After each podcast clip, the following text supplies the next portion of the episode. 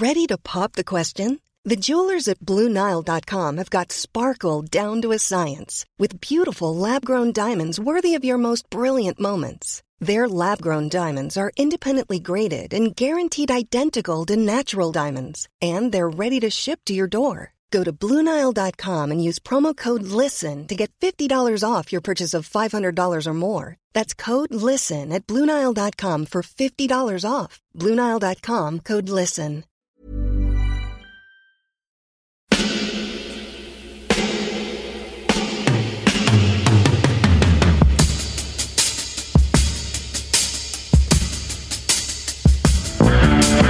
Votre copain Jack Burton, il regarde l'orage bien droit dans les yeux et il lui dit T'es si tocard que tu passerais pour un chef-d'œuvre de l'art moderne. Madame, je n'écrirai rien sur ce film, c'est une merde. Merde. Ce sont les gars qui se prétendent normaux qui vous déçoivent. Les dingues, ça ne fait jamais peur.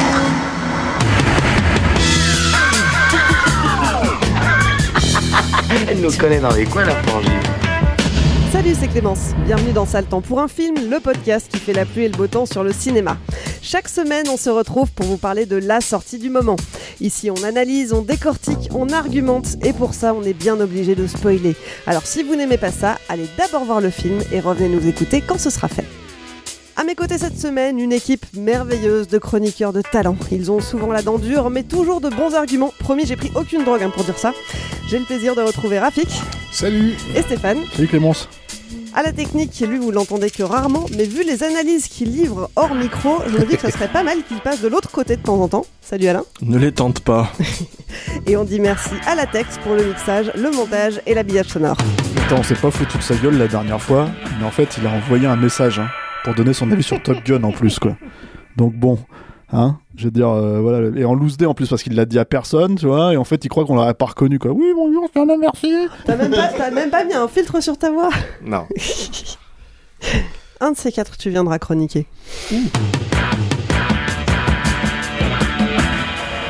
Et puis on ne le dit jamais assez, nos émissions existent avant tout grâce à toutes les auditrices et les auditeurs qui nous écoutent et nous soutiennent. Pour qu'on reste indépendant et qu'on arrive à en vivre, on a besoin de vous. Donc n'attendez plus pour nous soutenir, rendez-vous sur patreon.com ou tipeee.com, mot-clé Capture Mag. Et puis attention, sortez vos agendas si vous êtes à Paris ou en région parisienne le samedi 2 juillet à 16h30. Bien, bloquez la date. Stéphane, qu'est-ce qui se passe le 2 juillet? Alors il y a une séance Capture Mag évidemment, voilà, ça en premier lieu, mais un peu spécial cette fois-là parce qu'en fait on va enregistrer euh, le prochain, enfin le premier épisode de notre prochain épisode de euh, le premier, la première partie, tu vois, je vais y arriver, de notre, de notre prochain épisode de Capture Mag le podcast qui est consacré à Sam Raimi et ça sera donc en public, c'est ouvert au public. Voilà, pour ceux qui viennent voir ensuite derrière Evil Dead 2 en 4K.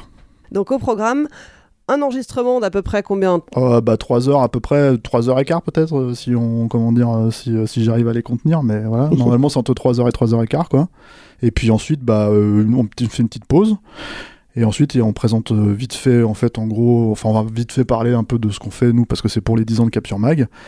Et ensuite, on, on montre Evil Dead 2. Normalement, il n'y aura pas besoin de présentation, puisqu'on en a parlé assez longuement, en fait, dans le podcast. Oui, il y aura eu à peu près 3 heures de présentation avant. Donc, voilà, pensez à bien noter la date et à prendre vos billets sur le site du Club de l'Étoile, clubdeletoile.fr, samedi 2 juillet à 16h30. 3 heures d'émission Capture Mag en live et ensuite la diffusion d'Evil Dead 2. Cette semaine, direction la prison. Oui, mais oubliez les barreaux, les matons et la promenade dans une minuscule cour où on aperçoit juste un bout de ciel bleu. Ici, les détenus peuvent aller et venir comme ils le souhaitent, reçoivent des repas appétissants et font même des sorties en pleine nature. Bienvenue à Spiderhead. Évidemment, on se demande où est l'arnaque.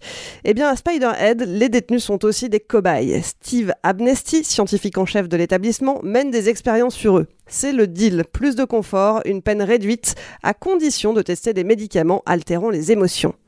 Derrière ce récit dystopique, un auteur, George Saunders. Il publie cette nouvelle en 2010 dans le New Yorker et neuf ans plus tard, fin 2019, une adaptation ciné est annoncée aux commandes Joseph Kosinski. Oui, oui, le même Joseph Kosinski dont on parlait déjà le mois dernier avec Top Gun Maverick. Si vous avez raté l'épisode, je vous refais le topo. Joseph Kosinski s'est fait connaître en 2010 avec Tron l'héritage. Il poursuit avec Oblivion en 2013, Line of Fire en 2017 et donc le Legacy Quell de Top Gun. Sauf que contrairement à Top Gun, pas de sortie en salle en grande pompe. Spider-Head sort sur Netflix vendredi 17 juin. Alors, la fine équipe, C'est quoi votre météo? Vas-y, hein, je t'en prie. Moi, ça va être compliqué pour, pour moi parce qu'on m'a injecté du, du D14, donc j'avais l'impression qu'il y avait eu un temps absolument euh, magnifique, mais en réalité, j'étais allongé sur la moquette de la cafétéria à regarder le plafond gris. Attention, je vais te donner du, ber- du verbalex hein, pour que tu nous dises euh, plus en détail ce que tu penses. Moi, je vais dire pluie noire. Voilà. Shoei Mamura. Ouais, c'est ça. Non, mais plus noir parce que bon. Enfin, pff, je sais même pas s'il y a une vraie connexion, mais on va parler du film et on, on développera quoi. Très bien, vous allez nous expliquer tout ça. Donc, pas de verbalex, hein, je crois que je vais pas avoir besoin de ça pour vous faire parler. Qui commence? Allez, Rafik Euh, oui, bah, donc je crois que la première chose à, noter par rapport à, ce film, euh, euh, c'est son arrivée justement sur cette plateforme d'une façon aussi peu événementielle. On,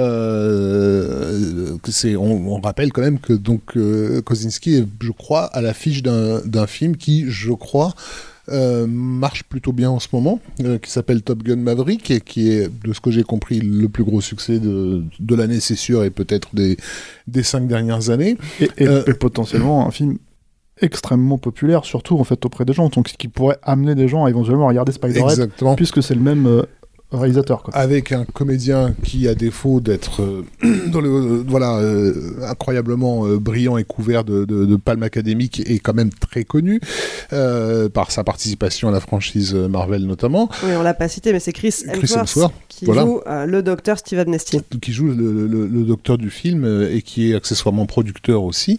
Euh, et donc de se dire que, que, que le- on va dire le réalisateur star du moment euh, au niveau box-office et une des grosses stars du moment ne suffisent pas à, à convaincre Netflix de, de communiquer euh, euh, sur, sur un film qui, à ce que j'ai compris, coûte quand même euh, 100 millions de dollars. euh, plutôt cher, voilà. Euh, donc ça, c'est ça, vraiment la chose la plus la plus étonnante, mais on en est, on est- c'est pas la première fois qu'ils font qu'ils font le coup en fait hein, de, de de rappeler qu'ils ne produisent pas des films mais du contenu, hein. Euh, et que l'impact culturel, euh, il est euh, il est proche proche du néant. Donc maintenant, si les gens écoutent ce podcast, évidemment, c'est pour savoir est-ce que ça vaut le coup de s'arrêter, euh, de checker sur leur abonnement si, euh, une fois que le film sera sera sera mis à disposition. Je vais ten- tenter de répondre non, ou alors contentez-vous éventuellement du générique d'ouverture. Euh, je dis générique d'ouverture parce que quand le film commence, on a la, sensation d'être pris entre de bonnes mains, comme on l'a déjà dit dans le podcast euh, consacré à Top Gun. Euh, Kosinski, Kosinski, pardon, c'est quelqu'un qui euh, sait cadrer. Euh, et donc, il nous rappelle qu'une image de cinéma, ça respire. euh, et là, en l'occurrence, c'est euh, des paysages d'îles, enfin d'un grand océan avec des, îles et un, hydravion qui, s'approche de cette, prison. On est au Cinoche. On regarde ça, on fait Ah, ça c'est bien, c'est un film qui commence, j'ai envie de pénétrer là-dedans. C'est bon, hein, une fois le générique fini, vous pouvez, vous pouvez rentrer, euh, checker euh, le- le- les épisodes de Love, Death and Robots qui vous attendent euh, juste à côté, parce parce qu'on rentre dans cette, à l'intérieur de cette prison qui est une prison au mur gris, gris sale et triste, pour ne pratiquement plus en, en- sortir. Et même si Kozinski, en bon, fan d'architecture, prend un, vrai plaisir à cadrer euh, euh, ces, ces murs aux compositions déroutantes, euh, tout, en, angle euh, euh, et en pointe. Euh, on n'a rien d'autre que que ça, quoi, que de l'architecture à l'image.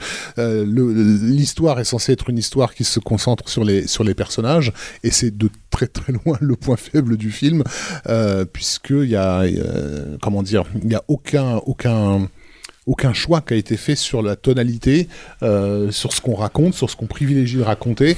Euh, voilà, tu as, vaguement résumé l'intrigue, donc voilà, on, le rappelle, hein, c'est en gros une espèce, de, docteur Mengele de la Silicon Valley euh, qui expérimente sur ses prisonniers différentes substances qui, altèrent leur, leurs- émotions. Mais qui en réalité cache son jeu parce qu'il a, il a, il a un but qui ne sera révélé que, que, que, que- que dans la troisième partie du film. Quoi.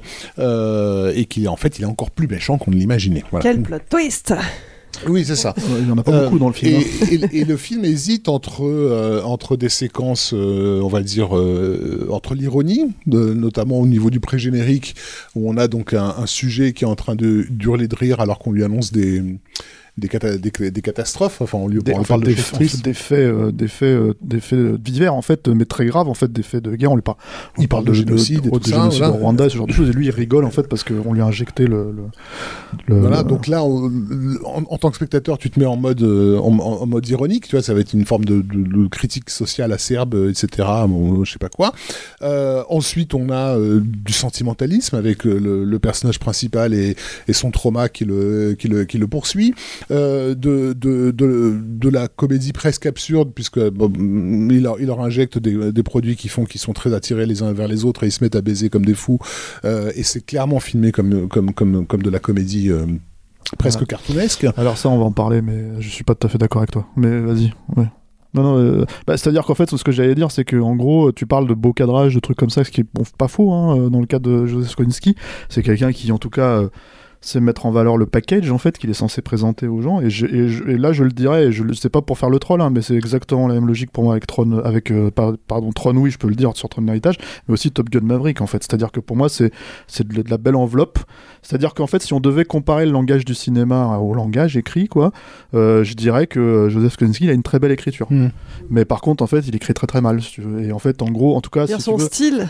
son style en son- fait d'écriture ne fonctionne pas. C'est-à-dire parce que là, en l'occurrence, moi, je trouve justement que le problème en fait de choisir un ton n'est pas de choisir un ton, c'est que chaque moment, c'est-à-dire à part effectivement euh, le- le- la scène d'ouverture, parce que c'est la scène d'ouverture et que toi, normalement, en tant que spectateur, bah, quand tu rentres dans un film, si tu veux, en général, t'es plutôt ouvert à ce qu'on va te proposer, t'es plutôt ouvert à ce qu'on va te montrer, donc effectivement, tu dis ah bon, ça part dans cette direction. Je comprends ce que le, le scénario essaie de me dire, mais en l'occurrence, en termes de mise en scène pure, moi, je trouve justement que ce n'est pas filmé comme une comédie. En fait, les moments comiques ne sont pas filmés comme une comédie, ils sont filmés à la truelle, quoi. C'est-à-dire vraiment, en fait, euh, voilà, il, il- c'est- il- c'est-à-dire, il peut pas s'empêcher de faire ses beaux plans léchés de toute façon. Donc, quoi qu'il arrive, en fait, il ne peut pas faire. Il y a pas de vie là-dedans. La comédie, C'est aseptisé, tu trouves? Ah, c'est aseptisé, mais ça, c'est encore. Je, euh, je pense que je parlais euh, plutôt au niveau du montage en fait, pour ce qui Oui, est de, de- ouais. de l'effet comique absurde, parce qu'il y a des il y a des ruptures de montage qui Mm. font que voilà, t'es t'es dans une scène très calme et, la- et le plan d'après, euh, t'as t'as de- t'as- t'as un mec en train d'embrocher une nana euh, euh, avec, en poussant des cris euh, ahurissants euh, qui résonnent dans toute la pièce, très brutalement, tu vois, histoire de te faire comprendre qu'il est encore sur une nouvelle expérience, on lui a encore euh, injecté le même truc et ils refont la même chose que dans, la, séquence précédente. Et ça, c'est un effet, euh, un effet comique. Et d'ailleurs, pour, pour le coup, il a, il a, comment dire, euh, Stephen Mirion, qui est un, un, un monteur euh, oscarisé, qui est aussi, entre autres connu pour avoir bo- bossé sur les, la série des, des Ocean's Eleven. Donc, mm. et lui, il est effectivement ad- euh, adepte de ces, de ces effets de montage, euh, tu vois, de, de, de ru- j'allais dire de rupture de ton par le, par, par le, par le montage. Mais le fait il, est que il est habitué aussi à monter du vent, quoi. C'est ça que t'es en train de dire, parce que bon, les Ocean's se c'est du- coup, il y a du rythme sur ces séquences-là. C'est juste que la rupture de ton, en tant que spectateur, tu peux tout à fait l'accepter si elle a un sens. Euh, là, elle, elle, elle a pas de sens la rupture de ton. Elle n'est là que parce que on savait même pas, on savait pas comment le faire. On, sa- là, le coup du sexe, ça nous gênait, donc on a préféré le faire en, mode comédie. Mais en même temps, on a envie que vous vous attachiez à ce personnage principal, donc on va sortir les violons pour vous parler de, de, de son trauma.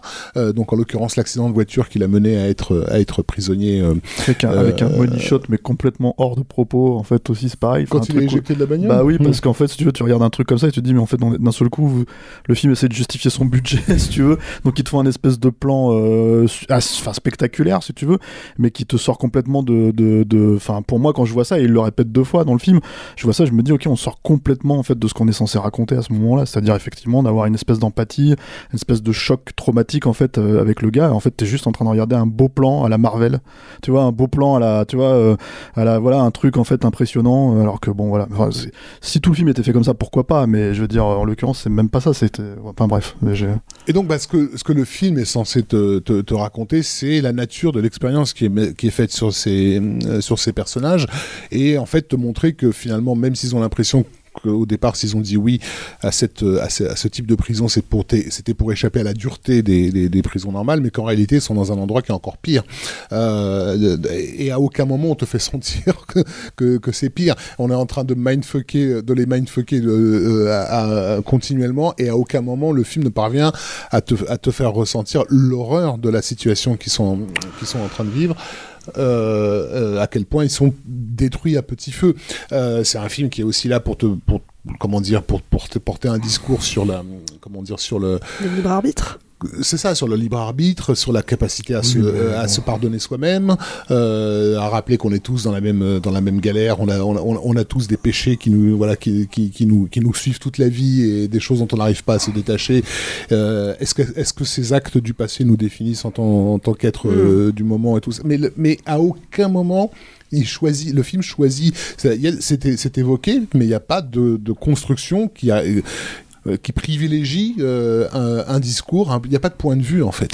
Et, et c'est quand tu parlais de Top Gun Maverick, moi si je me suis, comme je l'ai dit dans le podcast, si je me suis pas trop fait chier à Top Gun Maverick, c'est parce qu'il y avait un effort d'écriture. Je me suis pas reposé sur la, mise en scène de Krasinski pour me, me- me faire apprécier euh, Top Gun ou pour me donner un point de vue fort sur Top Gun. Le gars, il est scolaire. euh, S'il n'y a pas quelque chose d'écrit, ben il, il, il aura littéralement rien à raconter. Or là, les scénaristes, euh, en l'occurrence, bah ils jouent, c'est des petits malins quoi. C'est Oui, alors, de c'est- Deadpool quand ouais, même. c'est ça, c'est euh, voilà. Et Paul Euh, Wernick. Il faut les citer parce que c'est des gens qui ont fait, euh, qui ont fait, qui sont des scénaristes. effectivement, ils ont fait Deadpool, ils ont fait Bienvenue à Zombieland. C'est des gens qui ont, ouais, qui ont une approche de petits malins en fait. C'est-à-dire qu'en gros, ils déconstruisent pour, euh, voilà. Mais même le problème en fait, euh, c'est que même ce discours de déconstruction euh, qui qui est pas compliqué hein, sur un film comme celui-là, hein, qui pourra avoir en fait ils ne l'ont pas, enfin pas eux, mais lui ne l'a pas en fait. Kozinski ne, ne, ne, ne l'apprend pas parce que en gros, euh, à la limite en fait, si tu es un petit peu méta en fait avec le sujet du film, c'est-à-dire si t'as pas envie de traiter le truc euh, comme comment dire des grandes idées philosophiques, on va dire si tu veux, si tu as pas envie de traiter les grandes idées philosophiques La du film, liberté, tout voilà ça. tout ça, etc., etc., tu peux au moins traiter en tant que cinéaste le pouvoir que tu aurais sur ton spectateur Mhm. et le pouvoir émotionnel que tu pourras avoir sur ton spectateur. C'est-à-dire, en gros, euh, bah, à ce moment-là, je vais le faire rire, à ce moment-là, je vais le faire pleurer, à ce moment-là, je vais tirer parce que, en fait, avec mon langage, je sais faire ça. Normalement, c'est dans mon métier, quoi. Et en l'occurrence, il se trouve que là, en fait, ça démontre euh, l'incapacité de Kozinski à faire ça. Euh, je sais pas, hein, peut-être qu'il s'est dit qu'il essayait de le faire. En tout cas, ça marche absolument pas. Euh, Il n'y a pas de discours là-dessus, ce qui est pas grave hein, en soi. C'est pas, c'est pas important. C'est pas, mais c'est juste en fait, effectivement, c'est par défaut qu'il n'y ait pas de discours, discours là-dessus non plus, parce que comme le dit Rafik, il y a une grosse problématique de point de vue.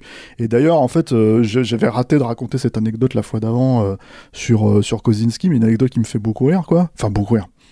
Apparemment véridique. Euh, c'est euh, euh, le réalisateur Steve Lisberger qui m'a raconté ça, qui est le réalisateur en fait du premier Tron. Et en gros, bah, forcément, par la force des choses, ils sont venus le chercher pour Tron l'héritage, sauf que c'est Kozinski qui a réalisé le film, donc, mais il faisait, il servait de patron, on va dire, autour de la licence, et autour de, autour de la franchise, et autour de la création de cet univers. Et Kozinski lui aurait dit, je suis Stanley Kubrick. Je suis le nouveau Stanley Kubrick. Ce qui est déjà, en fait, si tu veux, pose le, degré de melon du bonhomme, euh, et puis, voire de manque de maturité, on va dire, euh, du bonhomme, quoi. Et, en fait, quand il a fait le Tron l'héritage et qu'il s'est rendu compte qu'il n'était pas Kubrick, euh, il, il aurait dit, et, j'ai demandé, je lui ai dit, mais j'ai demandé à Lisberger, j'ai dit, mais c'est une blague, il vous a pas vraiment dit ça. En fait, il me dit, si, si, il l'a dit pour de vrai. Je fais, mais il le croyait vraiment? Il m'a dit, oui, oui, je pense qu'il le croyait vraiment. Il lui a dit, je ne suis pas le nouveau, à l'époque, il lui aurait dit, donc, je ne suis pas le nouveau Kubrick, je suis le nouveau Michael Bay. Et euh, ce qui explique pourquoi il fait euh, des films de pompiers et des films de, gros navions. Mais le truc, c'est que, euh, que bon, dans la logique des choses, on pourrait effectivement connecter ça à Michael Bay, quoi. Mais sauf que, et je suis désolé en fait, encore une fois, d'appuyer sur le, bouton, quoi, sur, de, vraiment ce truc-là. Mais ce sont des cinéastes en fait. Alors Kubrick, c'est une évidence, tout le monde le sait. Mais même Michael Bay, c'est un cinéaste, c'est-à-dire à proprement parler. C'est-à-dire que c'est, on en pense qu'on veut, on peut ne pas ne pas aimer du tout, mais c'est quelqu'un qui a créé son propre style, qui a créé une propre forme en fait, qui a donné des suites dans l'histoire du cinéma. Littéral en fait. C'est-à-dire aujourd'hui, un film comme The Rock, euh, à l'époque où c'est sorti dans les années 90, on peut, on peut attester que c'était beaucoup trop cut, beaucoup machin, c'est la norme totale aujourd'hui. Je veux dire, tu regardes The Rock aujourd'hui, il n'y a aucun problème en fait si tu un, un spectateur actuel habitué euh, aux choses. Et en fait, en gros, et là je parle vraiment du montage, hein, c'est-à-dire de, de, la façon de couper les plans, etc., etc., hacher et tout. Et le truc, c'est que, euh, voilà, en fait, encore une fois, on en pense ce qu'on veut. On peut détester euh, Michael Bay. J'ai assis à côté de moi sur ce canapé une Parce personne moi, The Rock, qui déteste. pas le euh, voir, oui.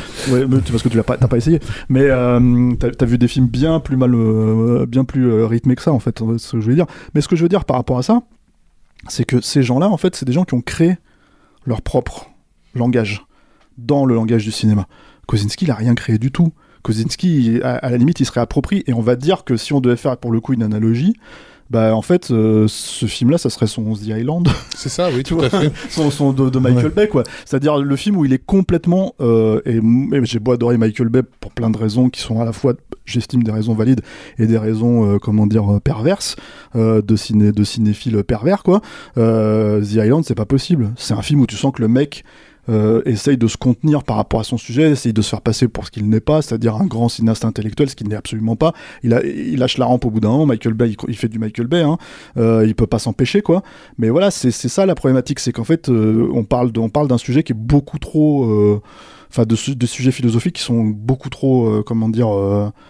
Enfin, je veux dire, il s'en foutait, Michael Bay, de ça. Dans, The Island, il l'a lâché au bout d'un moment. Et là, c'est une évidence aussi pour Kozinski. C'est-à-dire que quand il fait un film comme Spider-Head, oui, enfin, tout, tout, tous les trucs potentiellement intéressants, en fait, euh, du sujet passent complètement à la trappe, en fait. Ou alors c'est fait comme un truc de bourrin, mais même pas assez. C'est-à-dire, c'est ça le problème. C'est-à-dire que quand il convoque Nathan Jones, qui est quand même le, le, le, le gros, euh, comment dire, le gros bébé géant, là, musclé, De- surmusclé de, de- Mad Max euh, et, de, et, de, et du maître d'armes contre Jet Li, tout ça, etc., etc., tu te dis, bah, on va, ça va être rigolo. Ils vont au moins faire rentrer un gros, un gros, un gros bourrin dans l'arène. euh, on, va, on, va, on va faire des scènes avec ça. Il va faire un truc marrant. Et à un moment donné, il y a une vague, euh, comment dire, euh, une vague euh, tentative d'humour, euh, voilà, sur le fait que peut-être, en fait, ils vont leur faire prendre du love, euh, je sais pas quoi là, du. euh, Bah, de- Le truc qui fait baiser, ouais. Ouais, le truc qui fait baiser, d'un seul coup, en fait, ils vont se retrouver. La drogue qui rend amoureux. Voilà, le, le- qui rend amoureux, voilà. Et les- et Miles, Taylor, le personnage, dit non, non, mais moi, il est hors de, hors de question que je fasse l'amour avec lui, quoi. Tu vois, et tu te dis, bon, ben, en fait, est-ce qu'ils vont y aller? Est-ce qu'ils vont le faire? Est-ce qu'ils vont essayer? Non, ils y vont pas. Et en fait, euh, pareil, il y a une baston à la fin, ils le font pas intervenir. Ils te le montrent, hein. Ils le font pas laisse- intervenir. il, faut, il, su- il suggère que lui n'était pas contre. Voilà, Euh, non, mais, là où le héros est. non, mais même ce que je veux dire, c'est que ça contre. sert à quoi d'aller chercher un gars Et comme ça En fait, c'est pour ils- rien ils faire avec. Rien du tout, alors que tu, tu te serais attendu. Est-ce que dans la, euh, dans la séquence finale qui joue clairement la carte du climax, il y a au moins une baston avec, euh, avec ce personnage-là Rien. When you're ready to pop the question, the last thing you want to do is second guess the ring. At Bluenile.com, you can design a one of a kind ring with the ease and convenience of shopping online. Choose your diamond and setting. When you find the one, you'll get it delivered right to your door. Go to Bluenile.com and use promo code LISTEN to get $50 off your purchase of $500 or more. That's code LISTEN at Bluenile.com for $50 off your purchase. Bluenile.com code LISTEN. Euh, mais sur, sur le- le- l'incapacité à, à choisir le ton, effectivement, avec, avec le personnage de Mengele euh, euh, joué par Hemsworth, tu, alors, je- excusez-moi pour la prononciation, euh, Hemsworth. tu te serais attendu, est-ce qu'il y ait effectivement un, un vague commentaire en fait euh, qui mène euh, c'est une des possibilités qu'a le film hein, de, de, de, de, ces, de ces idéalistes de la, de la Silicon Valley qui, qui, euh, qui comment dire qui parce qu'ils parce projettent un, avenir radieux pour, pour l'humanité s'autorisent toutes les, toutes les horreurs qu'il s'agisse de, l'intelligence artificielle de la robotique et du transhumanisme tel qu'on pratique aujourd'hui là-bas quoi. Mais encore une fois, c'est totalement évacué. Enfin, c'est, laissé au libre, au libre arbitre pour le coup du spectateur de se dire ah peut-être que ce mec qui pense ceci, cela, on, a, on lui a créé un vague traumatisme à la noix, comme quoi il a été abandonné par son père, et c'est censé expliquer tout, de, Ouais, tout, puis- tout le personnage. Et puis c'est un vrai miscast aussi, hein. c'est un problème ce Et truc hein, au milieu du effectivement, film. le quoi. comédien se dit là, je tiens enfin l'occasion de sortir un petit peu des rôles de Gosbo qu'on me fait jouer. euh, Bah, oui. Ouais, on- je, je trouve qu'on on, on, sait- enfin, moi j'ai saisi le, le côté de on va le prendre à contre-pied, on le présente comme euh, un mec super beau, musclé, baraque, un peu le genre idéal, et puis on découvre petit à petit en fait que c'est un personnage horrible, mais ça marche pas. Enfin, il est pas à aucun moment il, il nous fait trembler. ou, Moi, euh, moi je l'aime bien Chris Hemsworth, c'est-à-dire que je l'aime bien pour ce qu'il est. En fait, j'aime bien. euh, mais après, il faut. Parce que t'aimes bien le remake de Ghostbusters, c'est tout. Non, alors non. En plus, c'est un problème son perso. Moi, je trouve dans le film parce que je trouve que ça révèle un peu le, pour le coup, euh, certains aspects, euh, ce que moi j'estime misogyne en fait euh, dans le film, quoi. Mais euh, mais ça, on ne fait pas un, po- un podcast sur Ghostbusters. Mais le truc, en fait, c'est que non, ce que je voulais dire avec Hemsworth, c'est que c'est un mec qui fait 1m95 que, je veux dire, tu peux pas le louper. C'est pour ça qu'il est charismatique, ce mec. C'est parce qu'en fait, tu peux pas le louper. Il est grand, il est super bien foutu. Tu te dis, mais enfin voilà, c'est un Brad Pitt plus plus quoi. Et moi je trouve qu'il a plutôt un comment dire un talent euh, de star, c'est-à-dire d'acteur. Il c'est pas c'est pas c'est pas comment dire c'est pas Laurence Olivier le mec, hein. Mais voilà, il a il a il, il se pose là, il est jamais vraiment faux, tout va bien quoi. Là, c'est un problème de miscast parce que même je me rappelle que ça avait été un gros sujet à l'époque du euh, parce que euh, les films se montent un peu comme ça aussi, c'est-à-dire qu'ils se montent grâce à quelqu'un qui a été dans des franchises et tout ça etc. etc. Ces gens-là se permettent, bah tu vois comme on voit maintenant comment il s'appelle euh, l'acteur qui joue Kylo Ren, j'ai un trou là d'un seul coup dans Adam Driver. Adam Driver, merci Alain. Alain, il a un micro que pour nous euh, souffler les, noms sur lesquels on, se plante. Quoi. Adam Driver, quand il va tourner, euh, comment dire, euh, il, monte les films de Ridley Scott parce qu'en fait, en gros, il a fait Star Wars. Et voilà, c'est la même logique avec il y a quelques années avec Chris Hemsworth.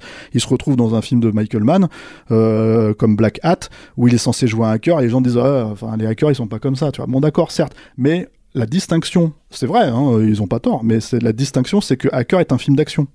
C'est-à-dire que donc au moins, en fait, quand on passe à l'action, c'est sûr que ça, marche un peu mieux avec Chris Hemsworth qu'avec un, un gros euh, bedonnant en fait euh, à la South Park, en fait, qui serait le hacker type dans leur tête en fait.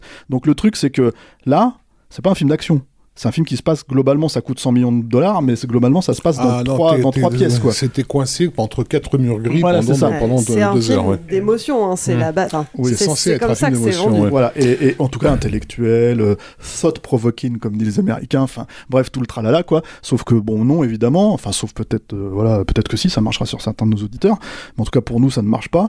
Euh, mais surtout en l'occurrence le problème c'est que le gars, euh, ouais c'est un miscast parce que en gros ce qu'il est censé être capable de jouer, même la comédie, hein, parce que moi j'aime pas tort euh, ce qu'ils en font de son personnage, mais bon apparemment ça fonctionne sur plein de gens. Ben en fait il- ça marche pas, il y a rien qui marche.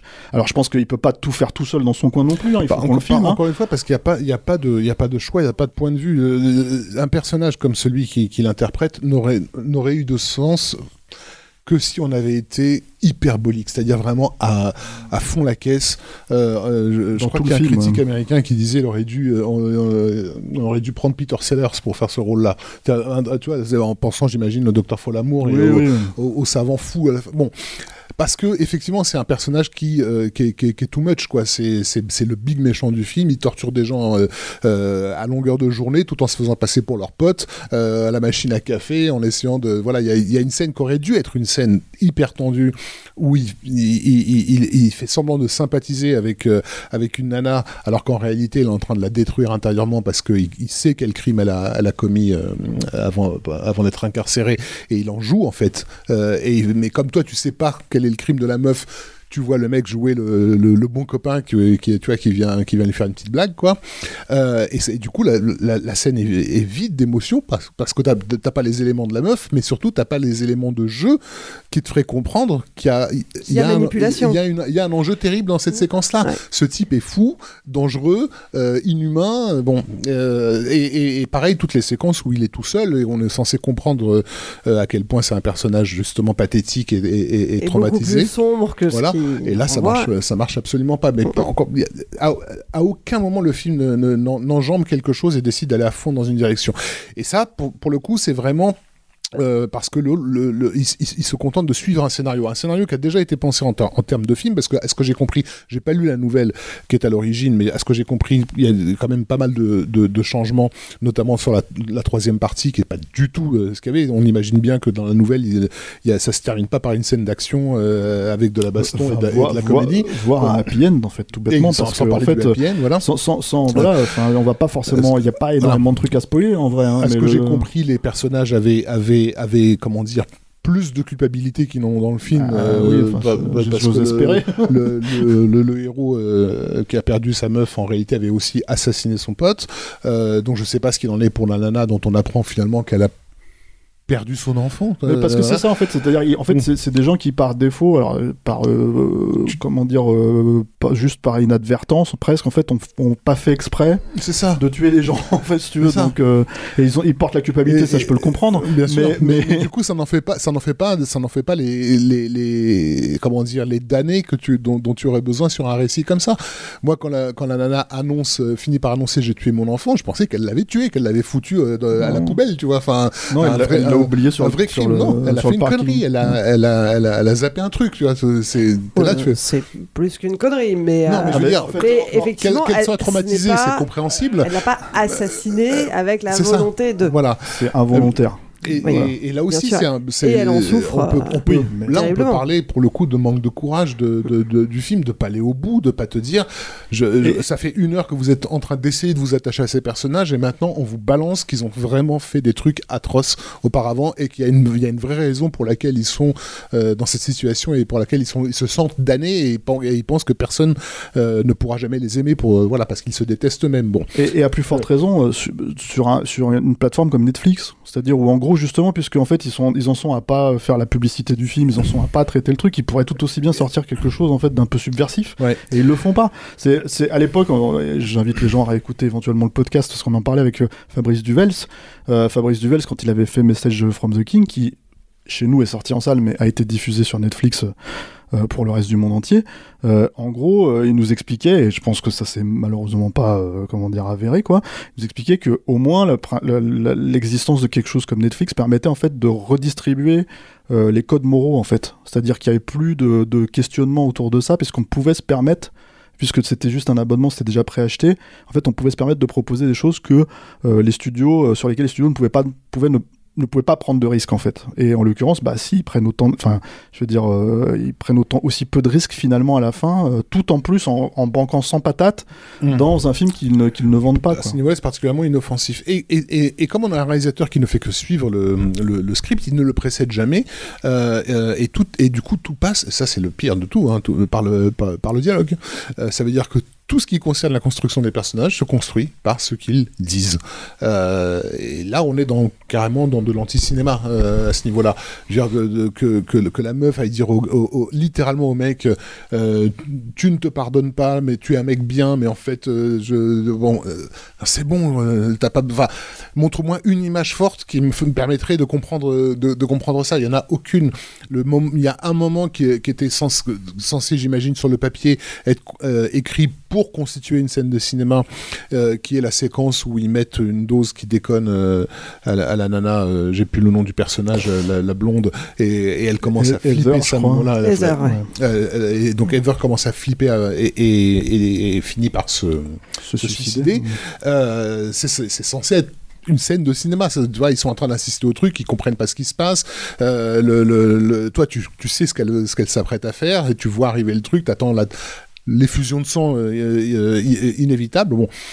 Et, à un moment donné, quand, le personnage d'Hemsworth revient dans, la pièce après avoir, assisté à ce meurtre atroce, il en est le responsable. hein. Et il laisse une trace de sang sur le, t-shirt du héros. En essayant de le rassurer, il lui pose la main sur l'épaule, mais évidemment, sa main étant, étant ensanglantée, il laisse une trace de sang. C'est, comment dire, c'est scolaire.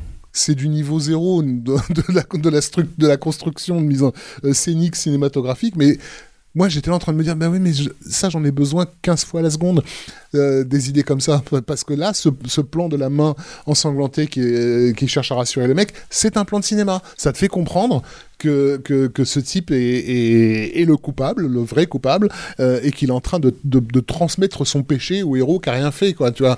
Euh, mais mais je, peux accepter que ce soit, euh, de, comment dire, euh, euh, d'un niveau très amateur, euh, mais parce que justement, ça, ça, ça fait l'effort d'aller au-delà euh, du langage euh, bah, bêta, quoi, et, et notamment de, Après, des dialogues. Après, je pense aussi que, en fait, euh, sur un film comme ça, qui est censé vraiment, en fait, pousser les potards, hein, pour le coup, parce que encore une fois, c'est, ça part avec ça, ça fait partie du sujet.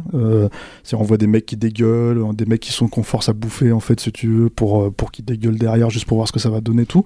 En fait, il y a rien qui ira au-delà du beau plan léché. C'est-à-dire que si ça perturbe son beau plan léché, il le fera pas.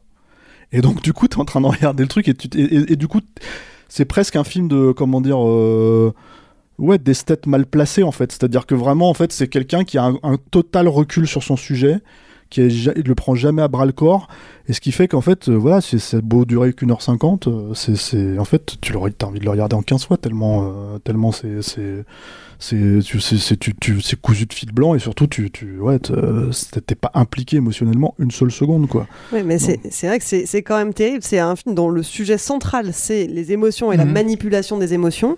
Et, et toutes sortes d'émotions en plus. C'est vraiment c'est les, les, les drogues qui testent, les médicaments qui testent vont euh, provoquer des émotions chez les personnes qui en consomment.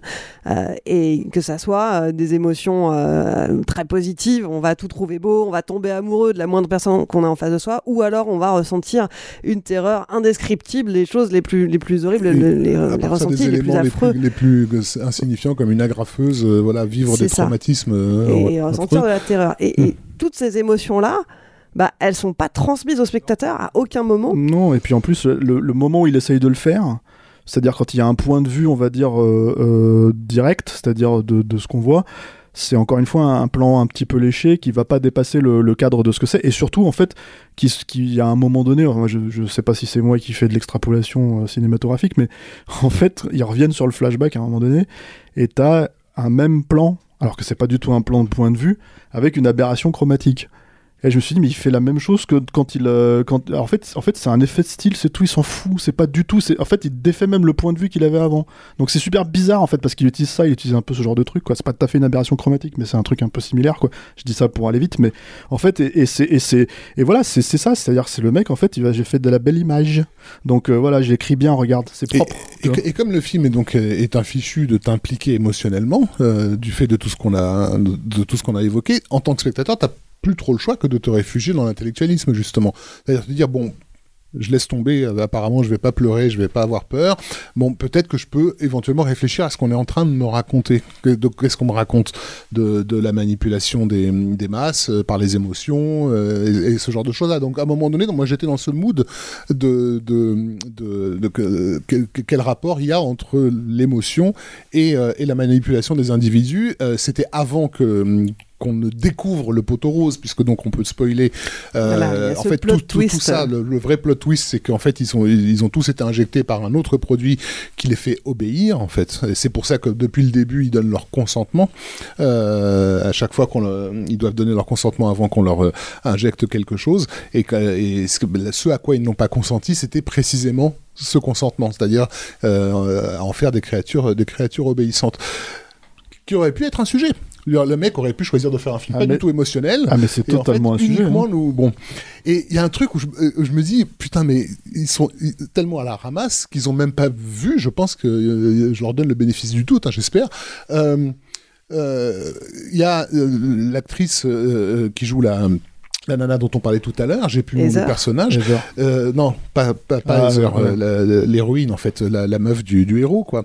Euh, elle est, est interprétée par euh, euh, Journey Smollett.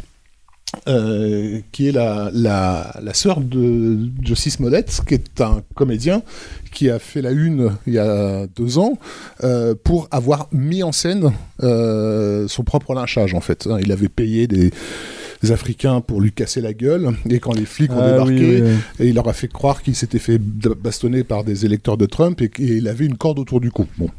Et tout ça, c'était euh, c'était une pure mise en scène. Pourquoi il l'a fait, on le saura peut-être un jour, mais en tout cas, euh, il, a, fait- il- voilà, il y a eu un procès, il a fait un peu de prison et tout ça. Et dans, dans- vers la fin du film, cette nana-là, on lui injecte Rachel, un produit là et elle, se, elle prend une ceinture pour tenter de se lyncher, euh, de, de s'auto-lyncher elle-même. Et là, j'étais en train de me dire, non mais c'est pas possible. Ils ont fait le film alors que Josie Smollett était dans l'actualité, si tu veux. Son frère était dans, dans, dans cette actualité-là. Ils ont forcément fait le lien. C'est pas possible, quoi. De, donc qu'est-ce qu'ils essaient de me raconter? Et je pense que non. Je pense qu'ils n'ont pas fait le lien. Je pense qu'ils savent même pas ce qu'ils racontent, quoi. J'espère pour eux parce que sinon ça a c'est peut-être complètement été tourné avant, ou j'en sais rien, parce qu'avec tous les trucs de Covid, on sait plus. Ouais, mais- enfin Smollett, ça date, hein, c'était euh, 2019 Ah euh, oui, dans bon, ces je crois. ouais. Euh, bref, mais mais mais mais c'est euh, voilà, c'est un exemple supplémentaire de, de du, du- comment dire, je dirais du manque de sérieux de l'entreprise quoi. Le film est, est produit par euh, euh, Eric Newman qui était le gars qui avait euh, déjà produit pour Netflix Bright, je sais pas si vous vous en souvenez de ce film Bien sûr, Will Smith. ouais. voilà, avec Will Smith dans un univers où les créatures de, de contes de, de contes de fées, comment dire, sont voilà, et, et- et qui était aussi un film qui avait un énorme problème de point de vue, c'est-à-dire que tu savais pas Non, mais sur ça, quel c'est pied en regardant- vraiment euh, tributaire aussi du réalisateur qui est quand même un putain de manchot. Là. David Ayer, c'est vraiment un gros nul. Hein. C'est Oui, le roi on peut, des on hein. on peut impliquer le, le- le- le réalisateur, on peut aussi imp- impliquer Moi, je le fais. celui qui aux États-Unis est censé être le chef de projet. Euh, euh. Voilà, parce que tu as quand même deux films produits pour la, pour la même plateforme qui se distinguent tous les deux par un sujet qui a priori est intrigant euh, et, qui ne fonctionne absolument pas parce qu'à aucun moment tu fais un choix. Ah ouais, mais Raph, euh, c'est- l'histoire du cinéma de ces, ces dix dernières années, ça. Excuse-moi, mais tu vois, enfin, je, je suis désolé, mais des films, en fait, où potentiellement ça pourrait donner des bons films, des films, en fait, avec du potentiel, en fait, de, de plusieurs trucs, et que les mecs, en fait, ils font juste une espèce de, de, de verre d'eau, là, tu vois, euh, que tu bois, en fait, qui qui est sans goût, sans rien, tu vois, à température ambiante. Bon, bah oui, ça, il y en a des tonnes des films comme ça, puis sur Netflix, ça manque pas. hein. donc, euh, non, moi, je pense, euh, je pense, c'est pas, euh, je pense que ça va, ça va avec l'air du temps, en fait, ces trucs-là, et surtout, ça va, encore une fois, moi, pour le coup, vraiment, euh, allez, je, je veux pas faire mon troll hein, sur Top Gun Maverick, mais ça posait ces questions pour moi en fait c'est à dire que je me disais juste mais pourquoi en fait? Pourquoi tout le monde tripe sur vraiment c'était pas pour emmerder le monde hein. c'était vraiment je comprends pas pourquoi les gens tripent sur ce film Je à ce point là hein.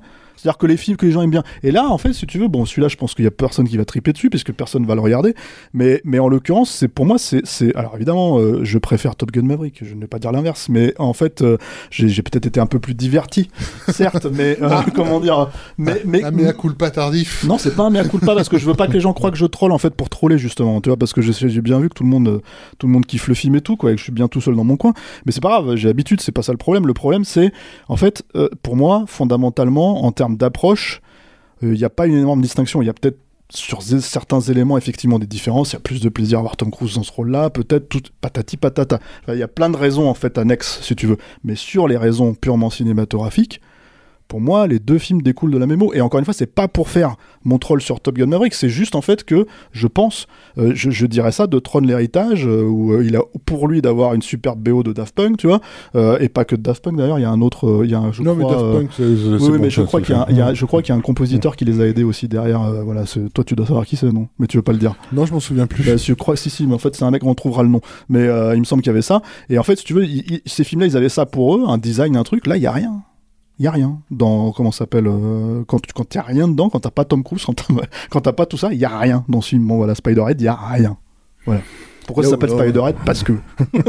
Bah, ça ça, c'est- non, s'appelle- c'est la- ça nouvelle. Parce que Non, non, basiquement, la, la prison dans laquelle il se trouve, c'est la toile d'araignée euh, qu'il est. mental les dans leur tête. euh. Voilà, ils sont, ils sont à la fois prisonniers physiques, physiquement et ils sont prisonniers Non, mais euh, c'est- euh, émotionnellement. t'es allé loin dans l'analyse. hein. Non, mais même la, la- pour le coup, la mise en scène euh, architecturale, elle a cette vocation à justement tout le temps à ramener sur des figures qui en, euh, où ils sont toujours enfermés dans ce décor. Euh, quand elle filme par dessus, voilà. Le, euh, alors c'est tout moche, hein, un- mais mais je sais que les, les comment dire les photographes, et les architectes délirent sur ces sur ces bunkers dégueulasses avec avec de l'eau croupie. voilà, bon, bon. Mais il y a, il y, a, il y a cette idée effectivement d'enfermement qui est systématique. Mais encore une fois, visuellement, c'est là parce que il sait filmer euh, de cette façon-là, il sait filmer l'architecture, mais il se préoccupe pas de savoir qu'est-ce que ça raconte. Ok, tu m'as démontré que c'était une toile d'araignée, merci. J'ai vu d'autres films, hein, j'ai vu des films qui traitaient exactement du même, du même sujet et qui s'appelaient littéralement la toile d'araignée, donc c'est bon.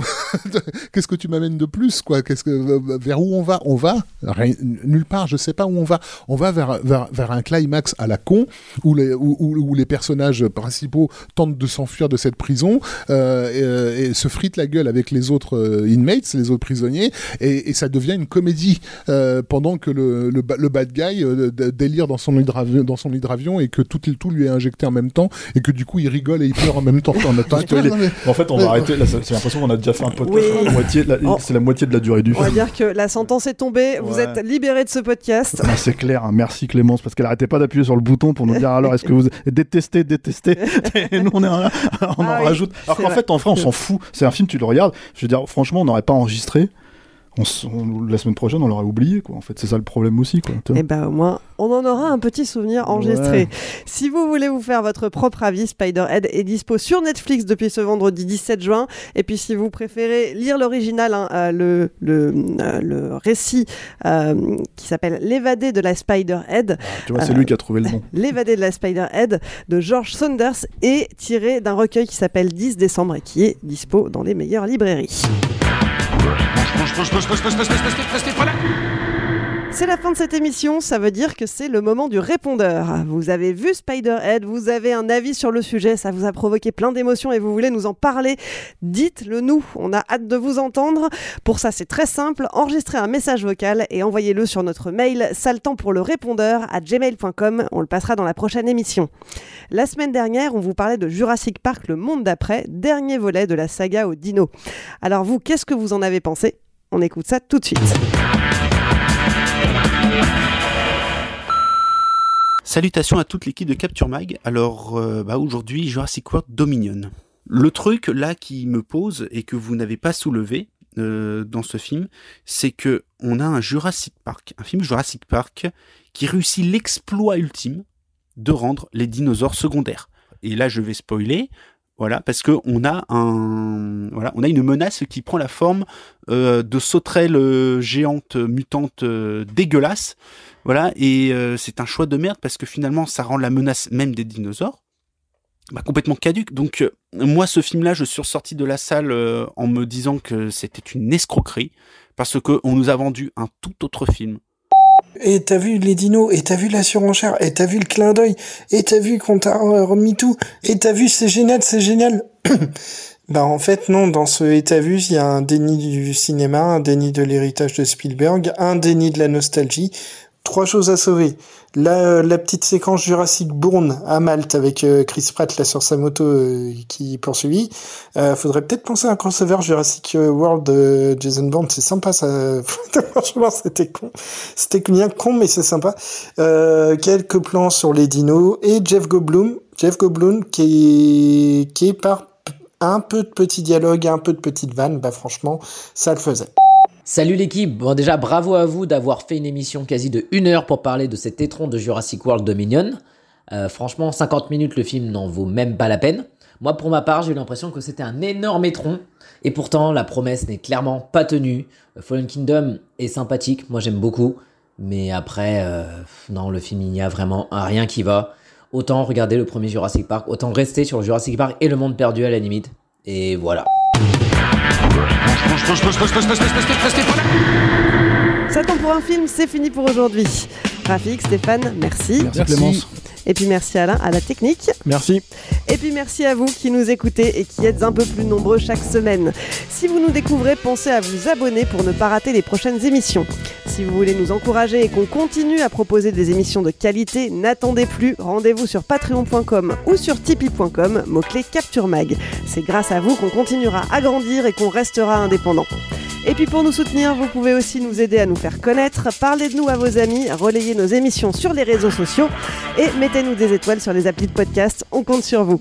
Allez, je vous laisse. On se retrouve dans une semaine pour un nouvel épisode de Saltan pour un film. Salut